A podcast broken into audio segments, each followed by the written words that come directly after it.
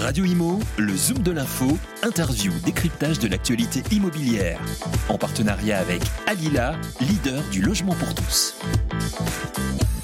Bienvenue dans le Zoom de l'info. Alors que la guerre fait rage au bord de l'Europe, euh, en Ukraine, les tensions euh, sur les marchés de l'énergie euh, ne cessent de s'aiguiser, pas seulement sur les hydrocarbures, et les conséquences sont nombreuses. On en parle avec Laurent Sirex, le PDG de Ista France. Laurent Sirex, bonjour. Bonjour Fabienne. Alors pour ceux qui l'ignoreraient encore, vous êtes un, un acteur majeur des services de gestion des d'énergie et d'eau en habitat collectif. Alors, pour parler clairement, vous fournissez, vous gérez combien de logements en France? Eh bien, écoutez, nous sommes présents dans les immeubles collectifs, comme, vous l'avez dit. On est présent dans à peu près 100 000 immeubles en France, principalement des copropriétés, mais aussi des, immeubles de type, HLM. Et en termes de logements, ça représente 2,8 millions de logements.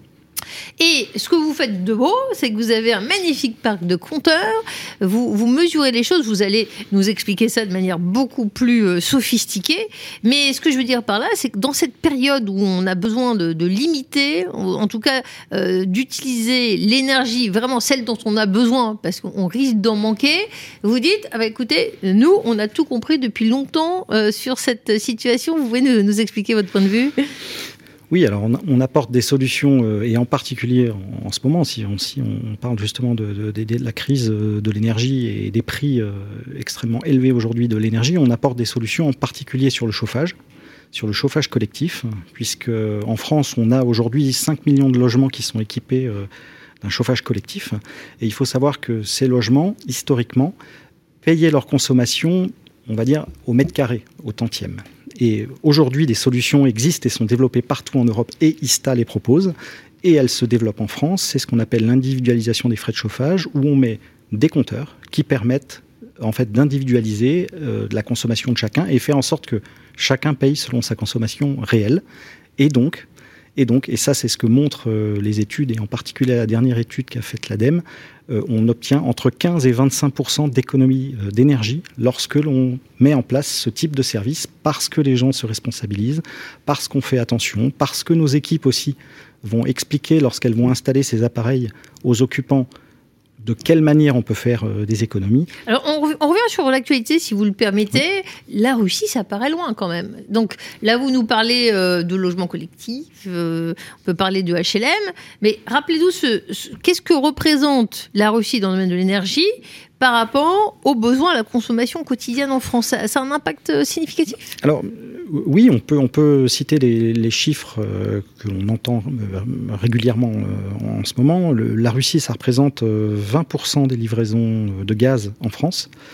mais à la limite, il faut aussi étendre le problème au niveau européen parce que c'est 20% en France, mais c'est beaucoup, beaucoup plus en Allemagne. Et étant donné aujourd'hui le, contexte, eh bien finalement, il faut le voir aussi euh, sous, sous, le prisme européen, puisqu'il va y avoir euh, ensemble, il va falloir qu'ensemble, en fait, on, trouve des solutions pour l'ensemble de l'Europe. Et donc, euh, effectivement, ces 20%, pour nous, c'est déjà 20%, donc c'est non négligeable, mais pour l'ensemble de l'Europe, c'est beaucoup plus que ça. Et donc, forcément, le fait de pouvoir réduire sa consommation de gaz, euh, est extrêmement stratégique pour nous. Je dirais même c'est pour nous euh, une, un problème de souveraineté. Mais euh, d'un côté, on, a un problème national, international. Là, les, il y a une véritable guerre en, en, Russie, en Ukraine. Et de l'autre côté, on, on, parle de ménage. Jusqu'à maintenant, on, on a plutôt tendance à se sentir impuissant face à ces enjeux planétaires qui occupent les, les, plus grandes sommités euh, des gouvernements américains ou européens. Et on nous dit, attendez, si vous ne faites pas marcher votre machine à laver lundi matin, ça va aller beaucoup mieux. comment est-ce qu'on reprend la souveraineté avec une gestion millimétrée de la consommation d'électricité ou de gaz? J'ai l'impression que c'est ça ce dont vous parlez. Exactement. En fait, on, on sait aujourd'hui, et on le voit très concrètement, que finalement la responsabilisation et des gestes individuels apportent euh, tout simplement euh, ces économies. Lorsque l'on regarde par exemple l'individualisation des frais de chauffage sur 5 millions de logements, 20% d'économie d'énergie, c'est très important. C'est significatif au regard de la consommation française. Et donc, forcément, lorsque chacun, au travers de, des gestes quotidiens, euh, va faire en sorte de faire euh, des économies, eh bien, on peut retrouver les fameux 20% fournis, par exemple, que, la Russie fournit euh, à la France pour, pour le gaz, on peut les retrouver globalement dans les économies.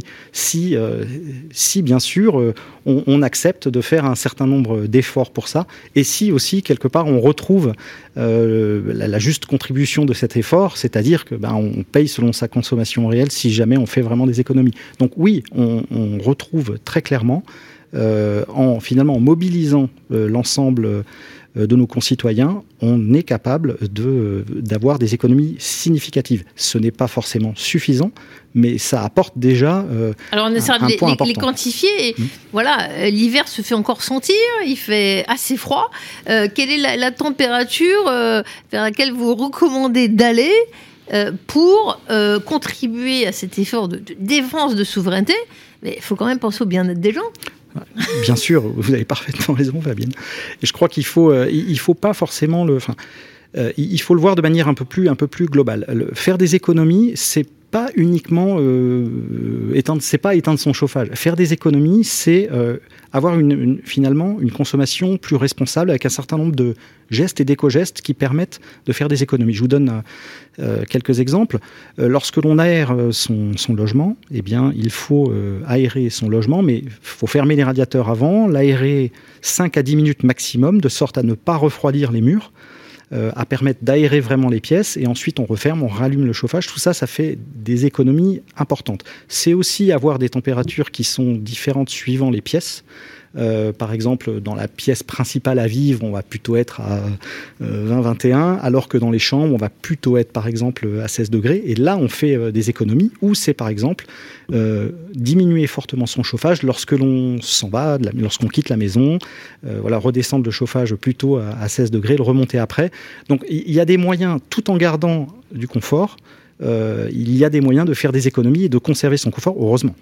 Et combien d'économies on estime à, combien ce qu'on peut mettre de côté euh, L'énergie qu'on consomme pas, on nous dit que c'est la bonne, mais vous, c'est votre matière première quand même, l'énergie. Oui, l'énergie qu'on consomme, c'est clairement la, moins chère. Euh, on peut donc, euh, lorsque l'on fait ce, type, ce type d'effort, on, arrive assez facilement à atteindre en moyenne 15% et de 15 à 25 selon, selon l'étude ADEME. On peut donner quelques exemples. Si lorsque l'on part de, chez soi, on, diminue le chauffage à 16 degrés, on parle de, de, 10% d'économie. C'est quand, même, quand même important. Euh, voilà, donc euh, ce, type d'effort permet assez facilement d'atteindre les 15 à 25% d'économie et ça a un impact quand même significatif globalement quand on réfléchit. Si tout le monde euh, faisait ça, eh bien finalement on euh, ça, serait, euh, ça serait nettement meilleur pour la balance commerciale française. Je ne suis pas encore totalement convaincue, hein, je suis quand même très très frileuse. Mais le sujet, ce n'est pas moi, c'est pour plaisanter, trêve de plaisanterie. Euh, vous êtes également dans l'actualité avec ce, bouclier tarifaire, il avait pas mal coincé le gouvernement. on avait découvert que le bouclier tarifaire ne pouvait pas bénéficier au, HLM. Et puis donc il y a, eu un toilettage de, de la réglementation. L'ouverture du bouclier tarifaire vers les copropriétés et les logements sociaux, euh, ça a quel impact? Quelle est votre lecture de cette évolution? Oui, elle est, positive. Clairement, clairement, c'était un manque, euh, un manque évident. Euh, ce, bouclier tarifaire s'adressait plutôt, on va dire, au, logement individuel et n'était pas applicable dans les logements collectifs, puisqu'il s'agissait en fait de, garder le tarif réglementé, le, TRV, de, finalement de le figer euh, au, tarif euh, d'octobre 2021. Euh, C'est un, oubli total ou une, erreur quand même Non, alors, je pense, je sais pas si c'est, je pense pas que ce soit un oubli, mais techniquement en fait, c'est plus compliqué de le faire pour les copropriétés parce que en fait, les copropriétés ne disposent pas de ce tarif-là. Donc, il fallait trouver un autre mécanisme. Et si j'ai bien compris, alors le gouvernement et je crois que les décrets vont paraître et, ne le sont pas encore, mais en tout cas, l'idée, c'est non pas de, changer le tarif, mais finalement de, de ramener quelque part une une somme qui permettra derrière à la copropriété de revenir au niveau du tarif réglementé. Donc c'est techniquement un tout petit peu plus compliqué, mais le gouvernement a bien, bien expliqué qu'il allait mettre ça en place. Et d'ailleurs, il a aussi annoncé en mars, hein, au, moment, au moment où début mars, ça, devait être le, fait que cette, ce bouclier allait être prolongé jusqu'à la fin de l'année. Et c'est un point important parce que euh, clairement, on, voit chez nos voisins européens qui n'ont pas ce bouclier-là, euh, on voit très clairement euh, que le, prix du gaz et, de l'énergie monte fortement pour les ménages. Et aujourd'hui, on, a cette protection qui, durera pendant un moment, mais qui ne sera, pas, non plus éternelle. C'est vraiment double. Hein. On, était vers la philosophie de logement collectif, la mutualisation, et on nous explique que notre salut passe par l'individualisation maintenant. Donc euh, c'est ça le logement moderne selon vous et la gestion moderne de l'énergie euh, pour euh, les ménages en France. C'est cette double équation. Alors, euh, je pense qu'on peut, on peut, le, voir, euh, on peut le voir aussi d'une autre façon. C'est plutôt de, finalement ce, côté euh, économie collective. C'est-à-dire que ce que l'on voit très clairement quand on met en place des solutions comme l'individualisation des frais de chauffage, c'est que globalement, la copropriété fait de 15 à 25 d'économie d'énergie. Donc, je dirais, on est plutôt collectivement ensemble euh, finalement, dans la copropriété, on réussit à faire baisser euh, la consommation. Donc, on peut aussi le voir euh, à cette aune-là. C'est pas simplement individuel. C'est vrai que le, le, non-individualisation le, porte, le porte. Mais en fait, ce qui est important, c'est surtout de voir que la copropriété, dans son ensemble, va faire 15 à 25% d'économie d'énergie. Et donc, il faut plutôt le voir comme ça, d'ailleurs. Et euh, c'est ce qu'a montré euh, l'étude ADEME euh, qui a été menée entre 2018 et 2019 sur 132 immeubles, 4000 logements. Et on a très clairement, l'ADEME a très clairement démontré qu'entre avant et après l'installation, la copropriété dans sa globalité faisait euh, ces 15 euh, à 25 d'économie. Euh, en bref, Linky, ça avait fait un tollé en France. Là, les compteurs, maintenant, c'est passé dans les mœurs. On accepte que notre mesure, notre consommation soit, soit mesurée et, et su par d'autres et partagée avec d'autres alors, partager avec d'autres, certainement pas. partager avec d'autres, non, parce qu'effectivement, il faut. Ça, c'est un point important. En fait, aujourd'hui, le, euh, tout ce qui concerne les données privées, c'est un sujet extrêmement important en France et depuis longtemps. Hein, la CNIL euh, nous protège de ce, de ce type, euh, de, ce type de, de risque.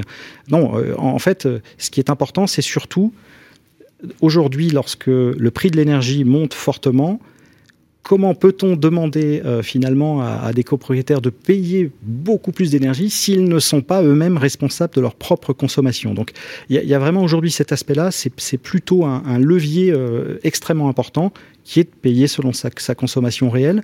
Et on n'est pas tout à fait sur le même, euh, sur le même credo que des compteurs d'électricité qui existaient déjà.